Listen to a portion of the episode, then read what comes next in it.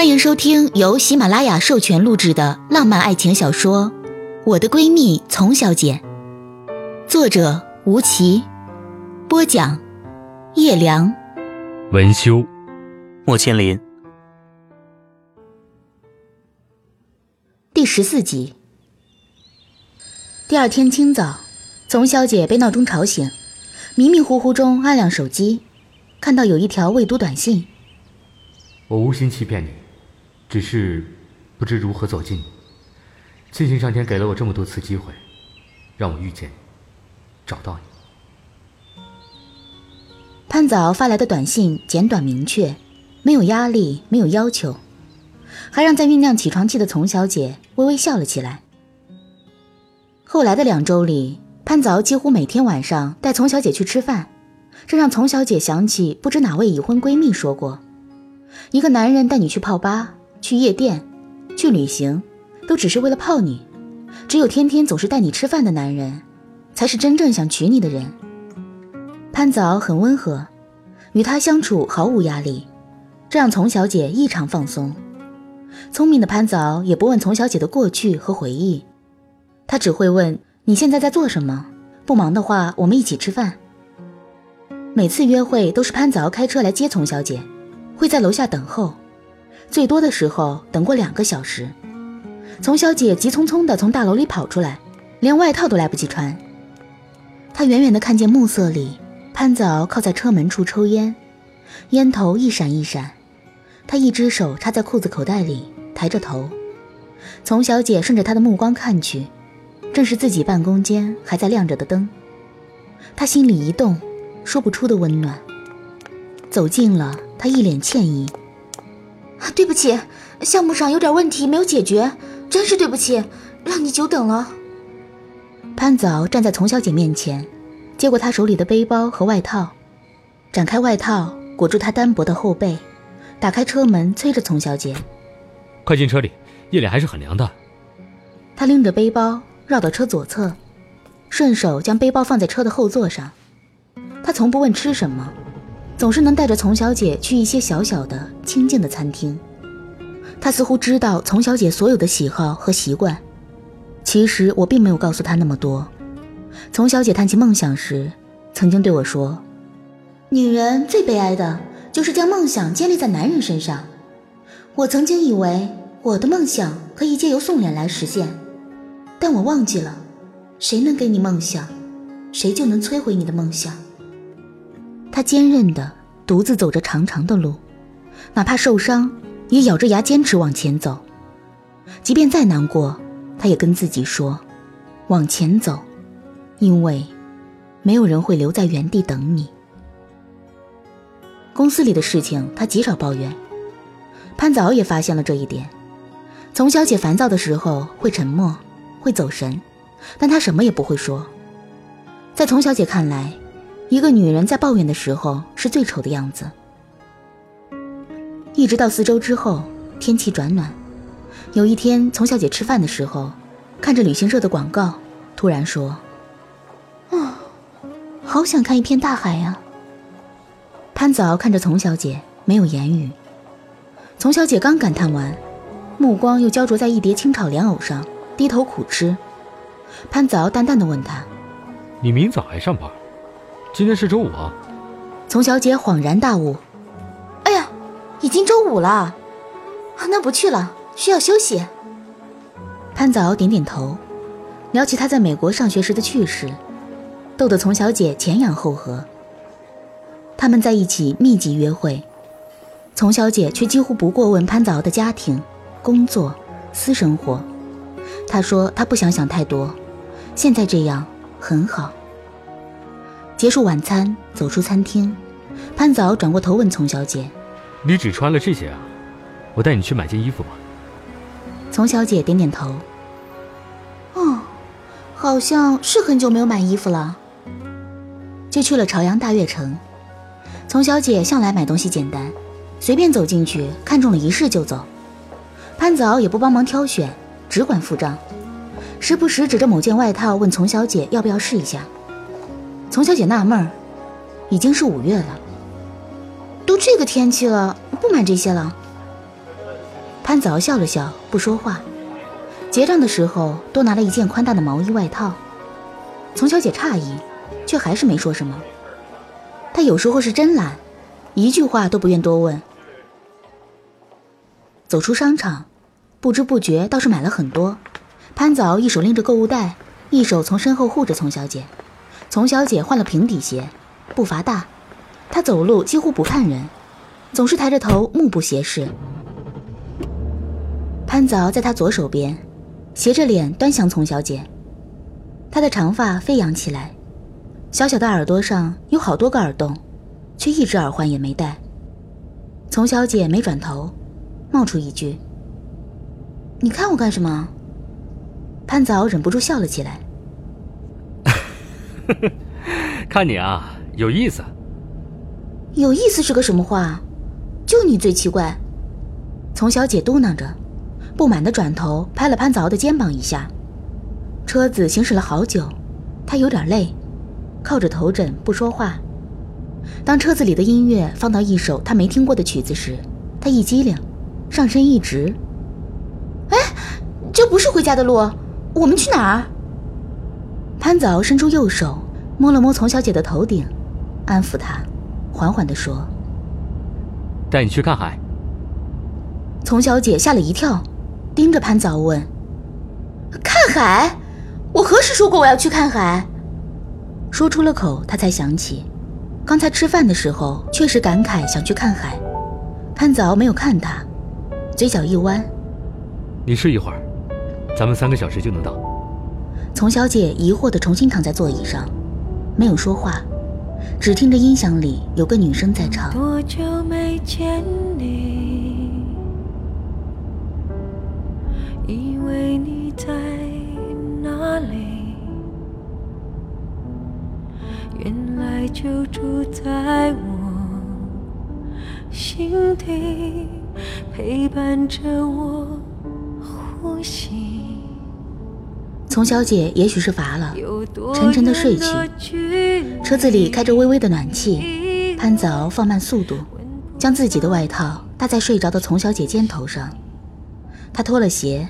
蜷缩在座椅上，小小的一只黑色的头发在黑暗里闪着光泽，长睫毛落在阴影里，眉头稍皱，不知道为什么而烦恼。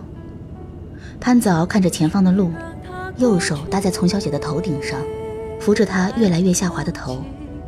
车子缓缓停在停车场，潘子敖没有叫醒她，点了根烟，也没有熄灭车子，暖风还在吹。想起第一次见这个女孩，她捂着脸在哭，光脚站在路边，良好的家教让她即使这样狼狈，也还是不敢大声哭，只是那样抽抽噎噎。见到人来，第一反应还是先整理仪容。他拿着那支口红，不错的牌子，地上的包也是顶贵，不由得判断不知是哪家的公主这样拿东西撒气，不会是二奶或情人。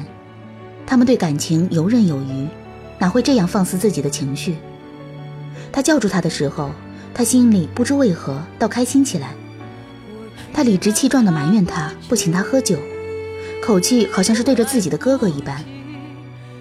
潘子敖不是正人君子，他想带她回家，看一看这个骄纵可爱的女孩到底会不会害怕。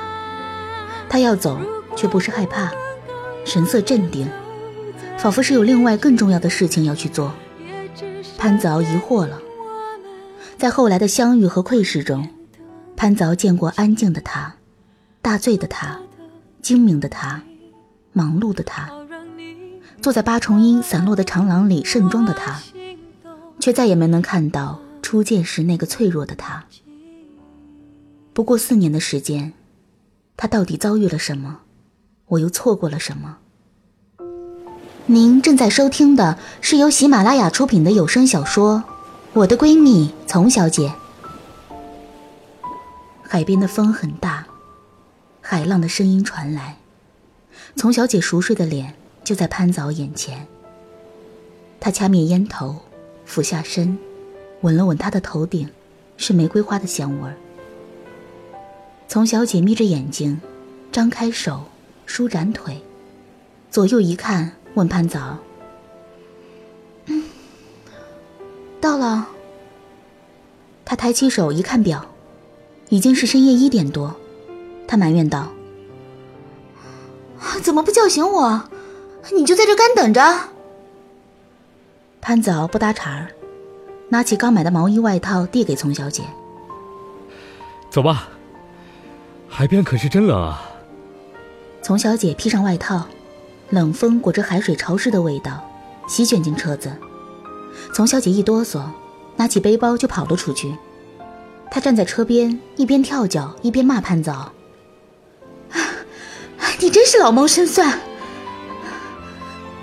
潘早一边拎着大量的购物袋，一边笑：“比不了你，小狐狸一样。”丛小姐得意了一秒钟后，担忧地问：“这里黑天摸地的，不知道附近的酒店在哪儿？”潘早走到丛小姐身边，伸长手臂揽着她。不必担心，抬头就是家了。丛小姐这才仰头看到一座很高的酒店公寓，心里暗骂：都是阴谋。潘早从钱包里抽出房卡，打开公寓时，丛小姐才反应过来：“这是你买的？”潘早笑起来：“ 不然呢？”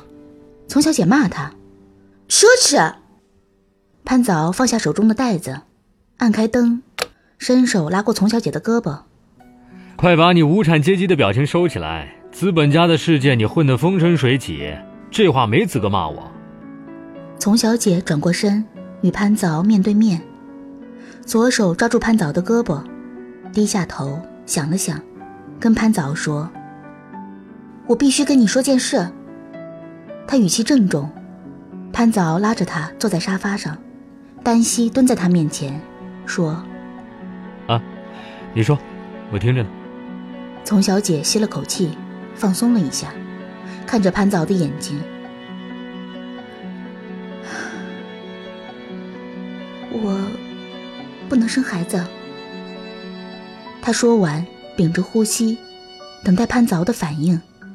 他垂下细长的眼睑，表情没有变化。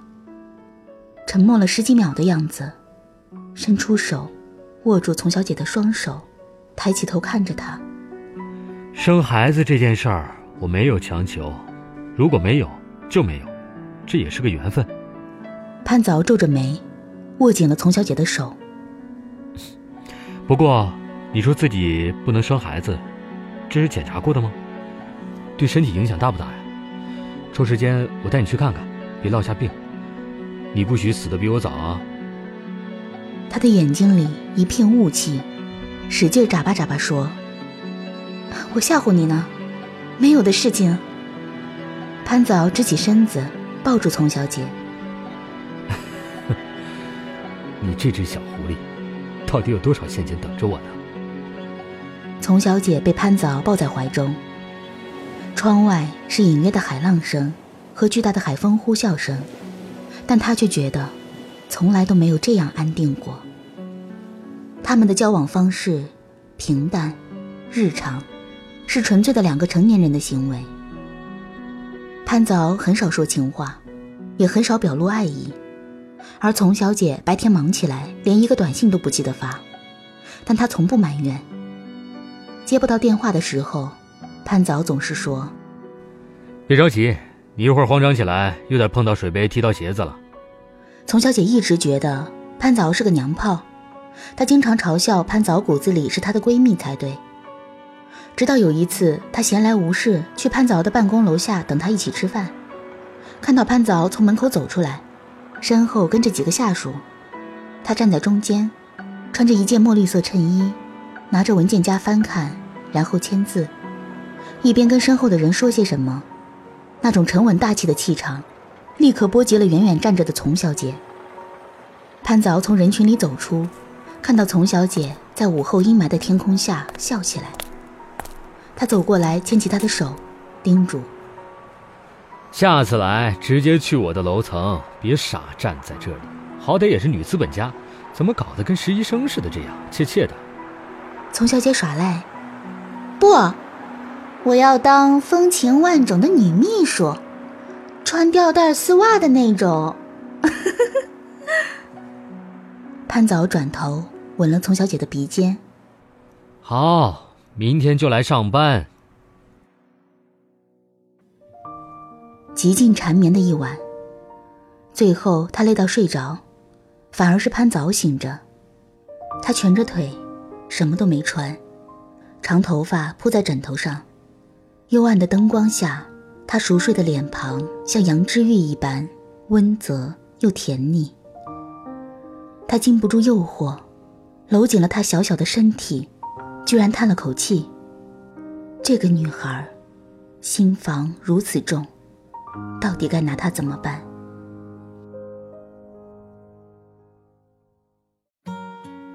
第二天，丛小姐一直睡到大中午，睁开眼看见潘早坐在不远处开着电脑在看什么，她迅速爬起来去洗澡，一句话都没说。潘早看着丛小姐光着脚裹着毯子，偷偷摸摸地走进浴室，不由得笑了起来。到底这个孩子还会害羞？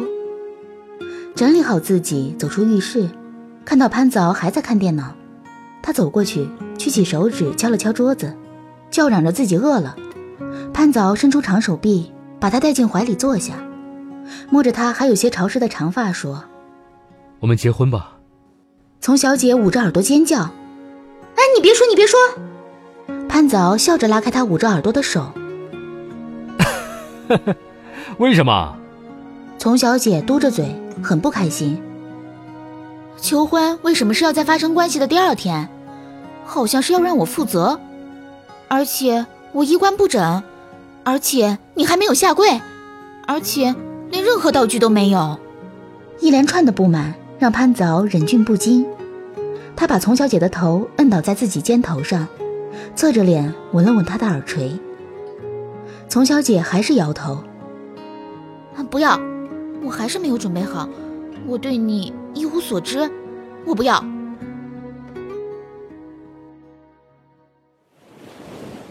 初夏的海边还有些凉，丛小姐裹着毛衣外套走在海滩上，潘子敖牵着她的手走在她左边，替她挡着海风。